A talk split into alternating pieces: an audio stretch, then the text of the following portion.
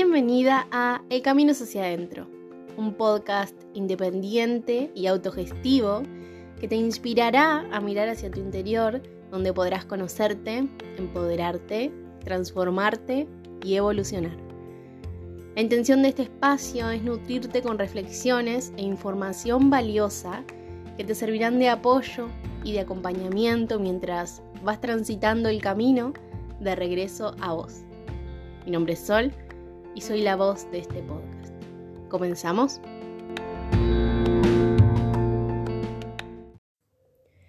Bienvenida una vez más a este espacio.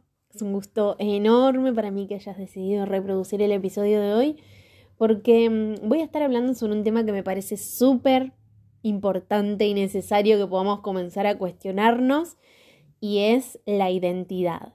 Así que mm, deseo que lo disfrutes un montón.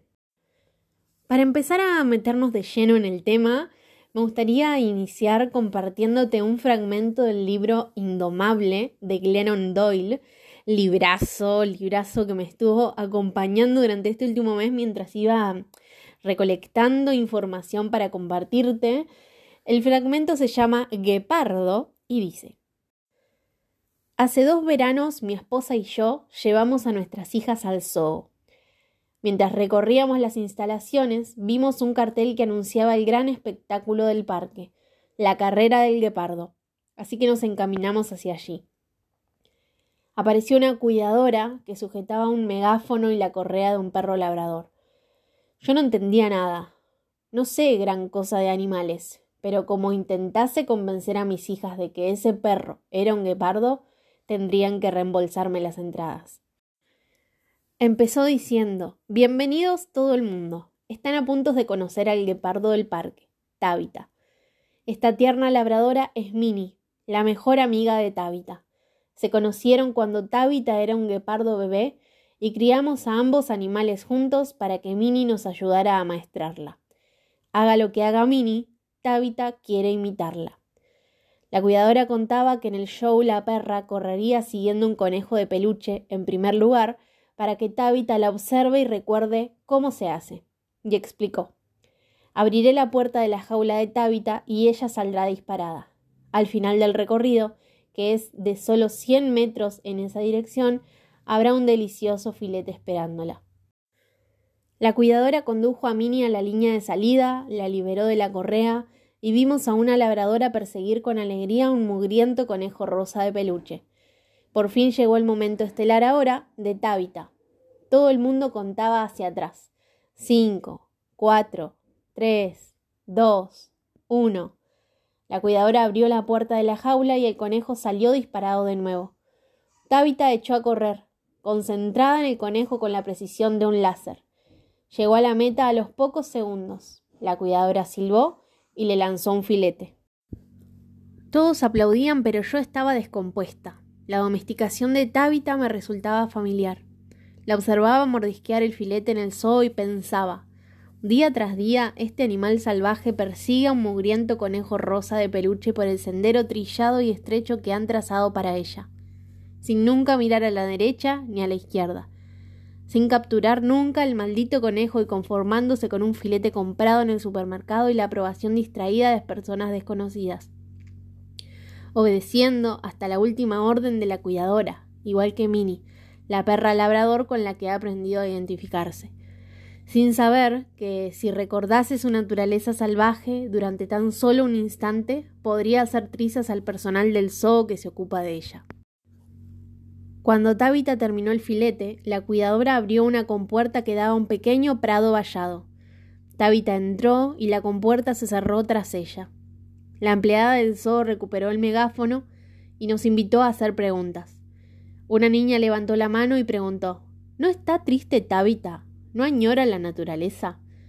La cuidadora sonrió y dijo No, Tabitha nació aquí, no conoce otra cosa, nunca ha visto siquiera el medio natural. Esta vida está bien para Tabita. Está mucho más segura aquí de lo que estaría en libertad. Mientras la mujer procedía a ofrecer información sobre los guepardos nacidos en cautividad, mi hija mayor me señaló a Tabita. Allí, en ese campo, lejos de Minnie y las cuidadoras, El animal había cambiado por completo. Erguía la cabeza y acechaba la periferia mientras recorría los límites creados por la reja.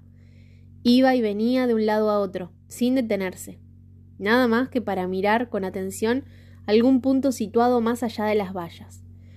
Parecía que estuviera recordando algo. Tenía un aspecto majestuoso y daba un poco de miedo a la vez. Mi hija me susurró Mamá, se ha vuelto salvaje otra vez. Le respondí con un asentimiento sin despegar los ojos de Tábita, que seguía al acecho. Me habría gustado preguntarle ¿Qué está sucediendo dentro de ti ahora mismo? Y supe lo que me respondería. Diría Algo no cuadra en mi vida. Me siento inquieta y frustrada. Tengo el pálpito de que todo debería ser más hermoso de lo que es. Imagino sabanas sin rejas que se pierden a lo lejos. Quiero correr, cazar, matar. Quiero dormir bajo un firmamento negro y silencioso lleno de estrellas. Es todo tan real que puedo sentirlo. Luego volvería la vista hacia la jaula, el único lugar que ha conocido. Miraría al sonriente personal, al aburrido público y a su jadeante, saltarina e implorante mejor amiga, la perra labrador. Con un suspiro añadiría Debería sentirme agradecida. Mi vida aquí no está mal. Es de locos anhelar algo que ni siquiera existe. Yo la miraría y le diría, Tabita, no estás loca, eres un maldito guepardo. Esta historia y también el propósito de este episodio son una invitación a que empecemos a recordar quiénes somos. Pasa algo muy loco en todos los episodios que cuando decido soltar el control y me alineo con el tema que quiero compartir, empiezo a sintonizar con información muy valiosa que me nutre súper profundo. Y así llegó a mí este libro con una pregunta en su contratapa que me pareció hermosa y que dice, ¿quién eras tú antes de que el mundo te dijera quién debías ser? Siempre digo que cuando estamos trabajando en nuestro autoconocimiento es súper importante poder cuestionárnoslo todo. Podemos cuestionarlo todo para de cierta forma empezar a quitarnos capas de cebolla de encima hasta encontrarnos con nuestro verdadero yo. O podemos ser como Tabita, viviendo la vida que el resto le impuso, sin cuestionarse o sin animarse a ver qué pasaría si algo de todo eso fuera distinto. Desde que somos niñas se nos dice cómo debemos ser. La palabra deber está muy presente. Debemos ser buenas, tranquilas, obedientes, ordenadas, limpias, calladas.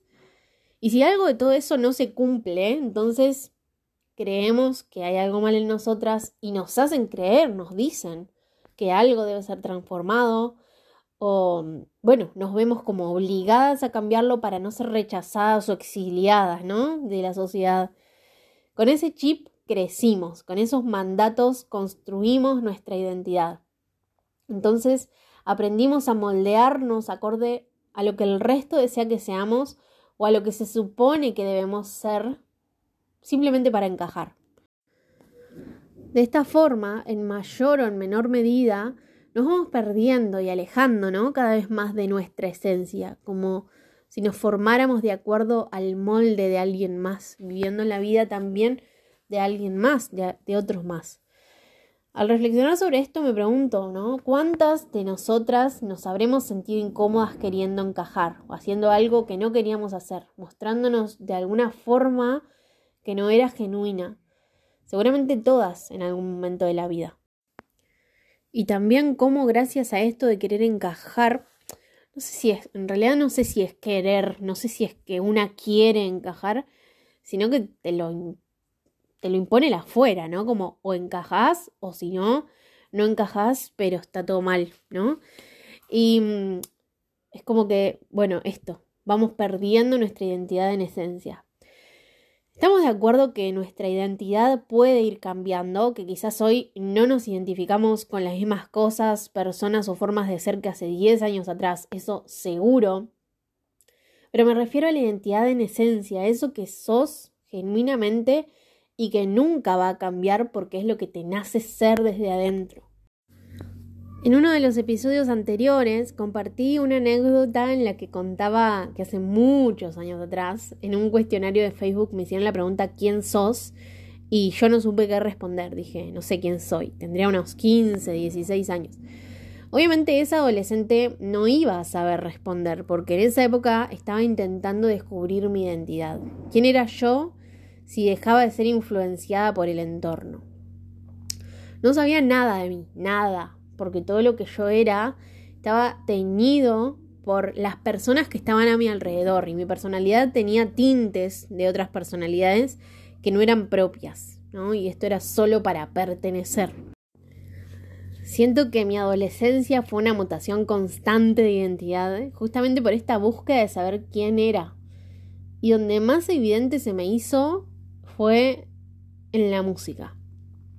Yo soy muy fan de la música, pues mi viejo es músico y mi mamá también le gusta mucho la música, así que crecí escuchando bandas de todo tipo. Pero estaba tan perdida en esa época, o mejor dicho, estaba explorándome tanto, que pasé de escuchar rock un año, a electrónica otro año, a punk otro año, clásica, indie, etc. La lista sigue. Obviamente podemos tener gustos musicales variados, eso no significa nada, ¿no? Pero era tanto lo que encarnaba la música que escuchaba que me transformaba hasta en la forma de vestir. Sí, yo fui la clásica flogger, con un flequillo al costado, al, siguiente año era punk y andaba en skate. Eh, y me acuerdo que los que no eran ni uno ni otro decían, no, yo no soy nada. Como si para hacer algo sí o sí necesitara formar parte de una comunidad o ser de tal o cual forma, ¿no? Muy loco. Pasé por varias tribus urbanas en la época en la que existían, eh, no solo en la forma de vestir, también en la forma de sentir, porque me identificaba y hacía carne cada una de ellas. Y me acuerdo que en mi familia me decían, me han dicho más de una vez, otra vez cambiaste, otra vez. Y la verdad es que no sé si esto del cambio pasaba porque yo quería realmente, porque me estaba buscando a mí misma, o era porque tenía tanta necesidad de encajar y tanta necesidad de ser aceptada por amistades o amores de esa época que automáticamente me transformaba para que me quieran. Porque mi niño interior aprendió en años anteriores que si se mostraba como ella era, la iban a rechazar. Quizás suena muy patético viéndolo desde el presente, pero bueno, era lo que me pasaba, era lo que, le pasaba a mi adolescente. No tenía personalidad y peor todavía, cada vez que me quería alinear a los que, a los que estaban a mi alrededor, más me alejaba de mí, más me perdía. Me costó años y años entender que todas esas características que había adaptado no eran mías porque yo quería, sino porque por mandato social, para ser cool frente a la gente que yo amaba, que por supuesto iban apareciendo y desapareciendo de mi vida en cuestión de meses. Pues todo en, mi adolescencia fue efímero de cierta forma. Y realmente cuando desaparecían esas personas y esos gustos, volví al gran dilema de no saber quién era yo. Porque primero no me conocían en lo absoluto y segundo no sabía cómo acceder a mí misma y por lo tanto me abandonaba. Entonces te invito a preguntarte, ¿hay alguna característica tuya en este momento que sientas que no es realmente tuya, sino que la adquiriste para contentar o complacer a alguien más? La idea es que a través de este episodio podamos comenzar a registrar qué es eso que nos hizo empezar a ser quien no somos. En mi caso, esto de creer que si yo me mostraba como era realmente nadie me iba a querer, me hacía acoplarme a todos. Era una especie de camaleón que iba cambiando de color según quien esté al lado. En cuanto a gustos, eh, más que nada. Y esto me llevó a estar todo el tiempo complaciendo al resto y abandonarme por completo porque empecé a tomar decisiones de acuerdo a lo que creía que el resto iba a querer o esperar de mí. Lo curioso es que todo lo que encarnaba lo creía verdadero, no era hipócrita. Realmente, de verdad, me creía que me gustaba la electrónica, por ejemplo. Lo volvía una pasión, me volvía experta en el tema, pero cuando pasaba el tiempo me daba cuenta que en realidad nunca me había gustado o que no era para mí. Así que para que lo vayas profundizando vos también, te invito a hacer una pausa a respirar profundo, a traer a la conciencia eso que te está dando vueltas y hacerte las siguientes preguntas. ¿Qué parte de todo esto fue idea mía? ¿De verdad quiero alguna de estas cosas o me han condicionado para que las quiera? ¿Cuáles de mis creencias he creado yo y cuáles me han sido programadas? ¿Cuánto de lo que soy es inherente y cuánto es heredado? ¿En qué medida mi aspecto, mi manera de hablar y mi conducta no son sino el aspecto, la manera de hablar y la conducta que otros me han inculcado? ¿Cuántas de las cosas que llevo persiguiendo toda la vida no son más que conejos rosas. ¿Quién aprendí que debía ser? Partiendo de esta última pregunta del quién aprendí que debía ser, cuando era chica me dijeron tanto que yo era una persona tímida que me la creí y eso me limitó muchísimo pues me empecé a identificar con la timidez y a actuar en base a eso. Quizás me moría de ganas de tener amigas, pero no me animaba a hablarles. Me acuerdo que también no podía ni siquiera, no sé, hacer un pedido cuando iba a un restaurante o hacerle una pregunta a la profesora en el colegio. Siempre mandaba a alguien más a hablar por mí. Y fue muy fuerte para mí descubrir que nunca fui tímida realmente, sino que estaba completamente condicionada por lo que los demás me habían dicho que era. Hay una parte muy espectacular del libro que dice, durante la infancia sentía lo que necesitaba sentir. Me dejaba llevar por mis instintos y solamente hacía planes a partir de la imaginación. Fui salvaje hasta que la vergüenza me domesticó, hasta que empecé a esconderme y a adormecer mis sentimientos por miedo a resultar excesiva, hasta que empecé a dejarme guiar por el consejo ajeno en lugar de confiar en mi propia intuición, hasta que me convencí de que mi imaginación era absurda y mis deseos egoístas. Hasta que me sometí a las jaulas de las expectativas ajenas y de las lealtades sociales, culturales e institucionales, hasta que enterré a la persona que era con el fin de convertirme en la que debía ser. Me perdí a mí misma cuando aprendí a complacer. Cuando me di cuenta, finalmente me sumergí en un largo acto de recordar. Me di cuenta de que la ardiente tormenta eléctrica cuyo chisporroteo notaba dentro era yo tratando de llamar mi atención, suplicándome que recordase, insistiendo, sigo aquí. Así que por fin abrí el candado y la desaté. Liberé mi hermoso, revoltoso y auténtico yo salvaje, y a continuación me construí una vida propia. Lo hice resucitando esas partes de mí que había aprendido a mirar con desconfianza, a ocultar y abandonar para que el resto del mundo se sintiera cómodo, mis emociones, mi intuición, mi imaginación y mi valor. Esas son las llaves de mi libertad. Todo eso somos nosotras. ¿Tendremos el valor de abrir nuestros cerrojos? ¿Tendremos el valor de liberarnos? ¿Saldremos por fin de nuestras jaulas y nos diremos a nosotras mismas, a nuestra gente y al mundo, aquí estoy? Eso me pasó. Me dejé llevar tanto por lo que el resto decía que yo era, que me enjaulé. Literalmente me encerré, me tapé, me escondí. Fui anónima durante mucho tiempo porque desde el anonimato nadie me podía lastimar y donde podía ser yo, genuinamente. Entonces aprendí que si quería ser querida, y siendo yo genuina, no me podía mostrar, que tenía que hacer todo lo que esperaba el resto que fuera, pero sin que me vean, y me construí la máscara de la chica buena, la amable, la complaciente, la que lo da todo. Como estuve haciendo un trabajo personal bastante fuerte este último tiempo, me atreví la semana pasada a quitarme la máscara. Pues la máscara más indestructible que me construí fue la de esconderme, la de no dejar que nadie me vea ni me conozca, la de ocultarme. Esa es la máscara que me inventé para encajar, para no mostrarle al mundo quién realmente soy, porque detrás de la máscara me siento segura y me siento cómoda, pero también la máscara es mi jaula. Jaula que no me deja expresarme cuando quiero ni ser suficientemente libre.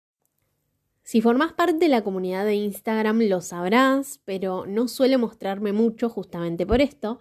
Así que la semana pasada, en honor a mi yo soy, a ese yo soy que dejé guardadito y cerrado bajo llave durante tanto tiempo, se me ocurrió aparecer, finalmente aparecer, hice un pequeño vivo reflexionando sobre la libertad de ser quien vinimos a ser y compartiendo mi experiencia desde un lugar súper cercano Así que si te gustaría verlo, lo encontrás con ese mismo nombre en el feed de mi Instagram.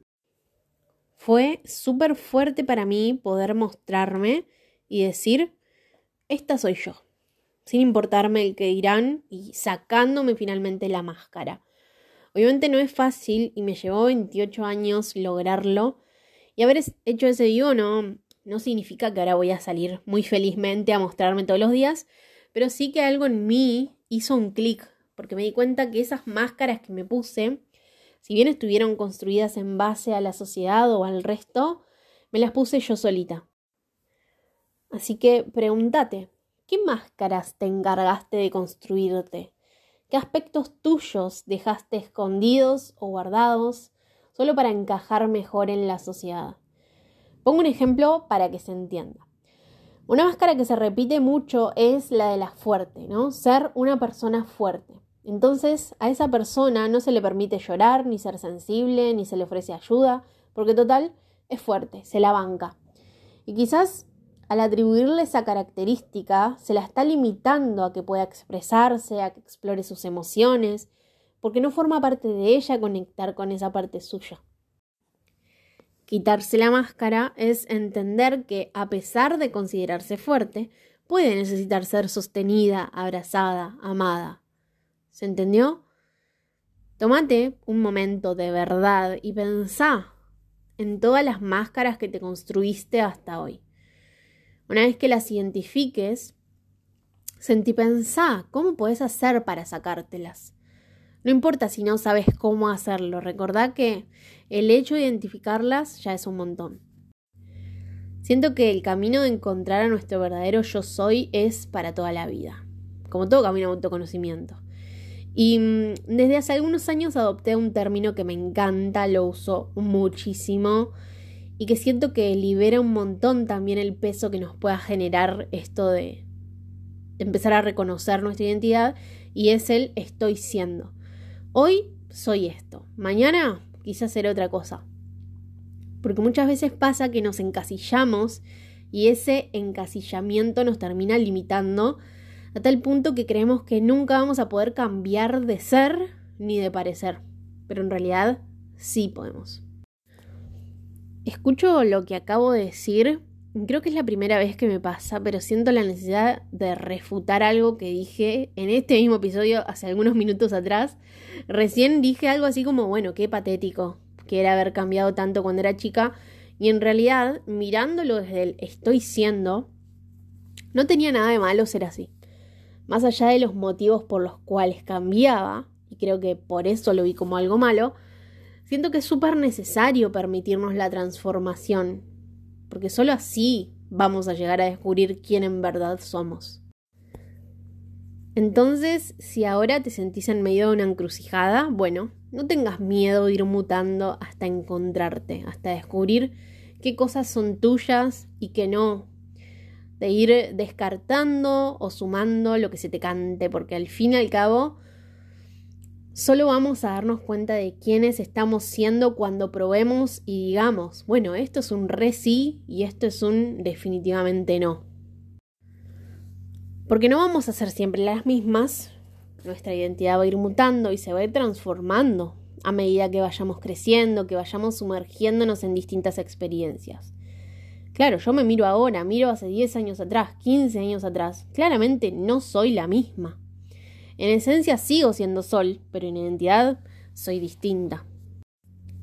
De eso se trata, ¿no? De abrazar amablemente a esa que estamos siendo y de permitirle la evolución a esa versión nuestra. En el libro, Glennon dice en una parte, cuando una mujer entiende por fin que complacer al mundo es imposible, es libre para descubrir cómo complacerse a sí misma. Y es completamente así, porque cuando a nosotras nos deja de importar lo que el resto diga o haga de acuerdo a quien nosotras seamos, nos empezamos a aceptar. Al fin y al cabo, si estamos en un camino de autoconocimiento, entonces estamos intentando descubrirnos y hay un concepto que me encanta y es este de, bueno, me permito ser cada vez más yo y menos de lo que los demás quieren que sea. Porque es eso. Es como que cuando somos eso que los demás quieren que seamos, es como que de cierta forma dejamos de ser fieles a nosotras, a nuestro deseo. Entonces, si yo me tuviera que despojar de todo esto que el resto me dijo que tengo que ser, ¿quién soy? Pregúntatelo. Obviamente esto no es para que te lo respondas de un minuto al otro, porque me parece súper profundo y al ser algo tan profundo no es mi intención que tengas la respuesta ya, pero sí empezá a cuestionártelo, ¿no? Como, ¿qué, ¿qué queda de vos si te sacaras todo eso que te pusiste para formar parte de algo? Hace algunas semanitas en el canal de Telegram, al cual te puedes sumar si todavía no estás dentro desde el link del perfil del podcast, compartí una mini dinámica para las chicas y les pregunté qué respondían o cuál era la primera respuesta que se les aparecía cuando les preguntaban ¿quién sos? Si lo vinculaban a la personalidad o a lo profesional, por ejemplo, y las respuestas estuvieron súper interesantes, así que te invito a leerlas, a ver si te identificas con algunas, pero salió mucho esto de responder con la profesión o la actividad que, que realizaban. Porque ¿quién no respondió alguna vez con su profesión cuando le preguntaron quién sos? La mayoría. Bueno, soy tal, soy médica, trabajo en tal lado, bla. Pero ¿es ese realmente nuestro yo soy? ¿Nos definimos o tenemos valor solo si tenemos un título o realizamos tal o cual actividad. Y justo el otro día, muy alineado, muy en sincronía, me encontré con un texto de Carla Bonomini, su Instagram es Mini Carbono, que viene muy de la mano con este y que me gustaría compartírtelo porque está, nada, súper, súper, súper alineado y dice. Hace unos días alguien me preguntó en qué búsqueda personal estoy en este momento. La respuesta cayó automáticamente, como si hubiera estado sentadita esperando ser llamada mientras yo seguía con mi vida, ni enterada de su existencia. Lo que contesté de manera instantánea fue que estoy en la búsqueda de descubrir quién soy cuando no estoy trabajando. Me sorprendió escucharme decirlo, pero a la vez me hizo todo el sentido del mundo. Al trabajar de algo que me encanta y que está tan relacionado con la creatividad, y al ser yo misma mi marca personal de alguna forma, todo termina siendo potencial laburo o referencias para laburo. Si lo audiovisual, la escritura y las técnicas de creatividad todas terminan teniendo algún tinte laboral aunque no lo busque, ¿de dónde puedo sacar espacios no explorados, áreas de la vida que me resulta imposible relacionar de manera productiva? Por el momento encontré una respuesta en las plantas de casa. Aprender de ellas, conocer sus ritmos, cuidarlas con esmero, entender sus gustos y necesidades particulares. Ahí ya tengo una punta interesante para seguir explorando. También en esta línea hace un tiempo decidí que los jueves no trabajo. Por lo tanto, también se convirtieron en días para seguir explorando aspectos no laborales de mi existencia. ¿Quién soy cuando solo quiero disfrutar y no producir? Siendo una persona tan introspectiva y con tanta terapia encima, me llama la atención a mis 32 descubrir que me queda un montonazo de mí misma aún por explorar. Igual me gusta bastante pensar que al final nunca sabemos todo sobre nada, ni siquiera sobre nosotros mismos, y que siempre pero siempre queda magia por encontrar. Qué aburrido sería si ya la tuviéramos mega clara en todo, ¿no? Hoy brindo con un matecito por todos esos mundos internos y externos que aún nos quedan por descubrir. Me encantó, hermoso, y me trajo a la memoria una anécdota que, compartí ahí en el vivo que hice en Instagram, que contaba que una amiga una vez me dijo, vos ya dejaste de ser sol, vos sos universo Yakti. Y wow, qué fuerte escucharlo porque era 100% real, o sea, me identificó mucho con universo Yakti, pero me metí tan de lleno en el rol que me olvidé de sol, que olvidé a la sol persona, que también necesitaba atención, cuidado, presencia. Así que me identifico mucho con esto que dice Car de, bueno, ¿quién soy cuando no estoy trabajando? Gran pregunta para, que para las que también están en esa, porque la profesión es una partecita nuestra, pero no es todo lo que somos. Porque esto de la profesión es un rol. Entonces está bueno que nos cuestionemos cuántos otros roles nos adjudicamos y que nos quitan la mirada de nuestro yo persona, digamos. Un rol que se repitió un montón cuando charlábamos en Telegram eran las mujeres que decían soy fulana, mamá de tal, el rol de madre. Y si bien es un rol súper importante y esto va dirigido a las madres, bueno, ¿quién sos cuando, no sos la mamá de tal? Porque antes de madre, mujeres, por más chocante o antimandato que suene lo que estoy diciendo. Ya hablaré sobre la maternidad en algún momento, pero este ejercicio lo puedes hacer con cualquier rol, que te hayas adjudicado, madre, hija, hermana, amiga, pareja. ¿Cuántos de esos roles te hacen olvidar quién? A vos, personita. Por último, ¿cómo nos podemos dar cuenta si estamos alineadas a nuestro verdadero yo y cuando estamos con la máscara puesta? En caso de que estemos alineadas a nuestro verdadero yo, tomamos decisiones de acuerdo a lo que deseamos. Ponemos límites con tranquilidad, cada acción es genuina, nos sale de las entrañas. En cambio, si tenemos la máscara puesta, solemos hacer cosas que no queremos hacer y nos sentimos mal por eso. Decimos que sí cuando queremos decir que no y no nos sentimos libres, más bien enjauladas. ¿no? retomando un poco lo que decía al principio, porque creemos que tendríamos que estar siendo de otra forma. Es increíble cómo ser alguien que no somos nos afecta tanto la energía, nos drena, nos condiciona, nos apaga, nos extravía.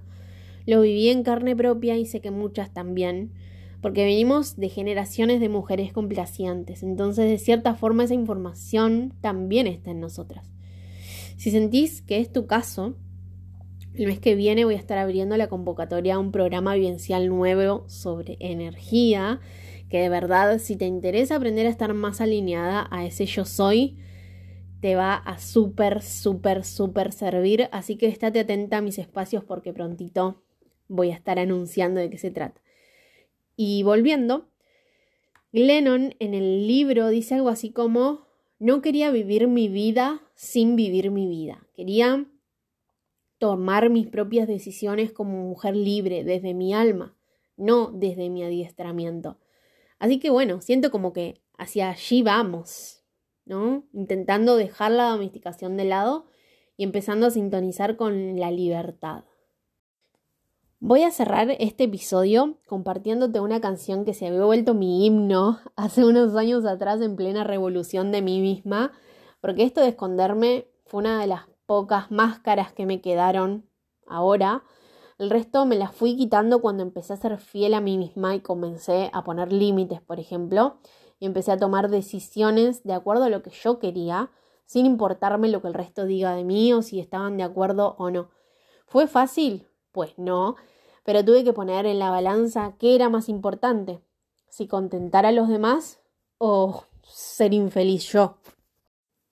La cantaba toda empoderada, la compartía en todos lados como diciendo, mira, Mira lo poco que me importa lo que pienses de esto que estoy decidiendo. Así que deseo que si vos estás en esa últimamente, la hagas tuya y te empoderes también para estar cada vez más cerca de vos misma.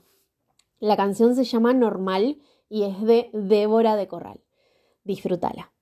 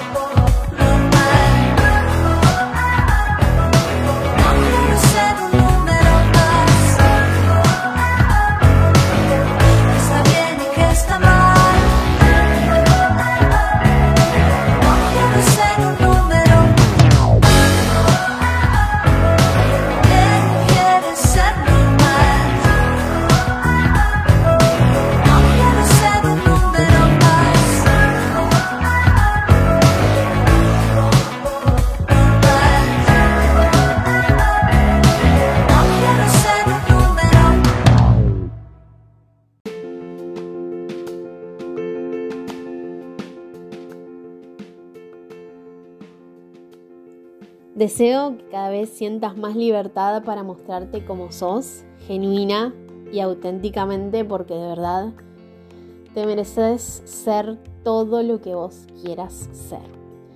Nos escuchamos en el próximo episodio de El Camino es hacia adentro. Gracias, gracias, gracias.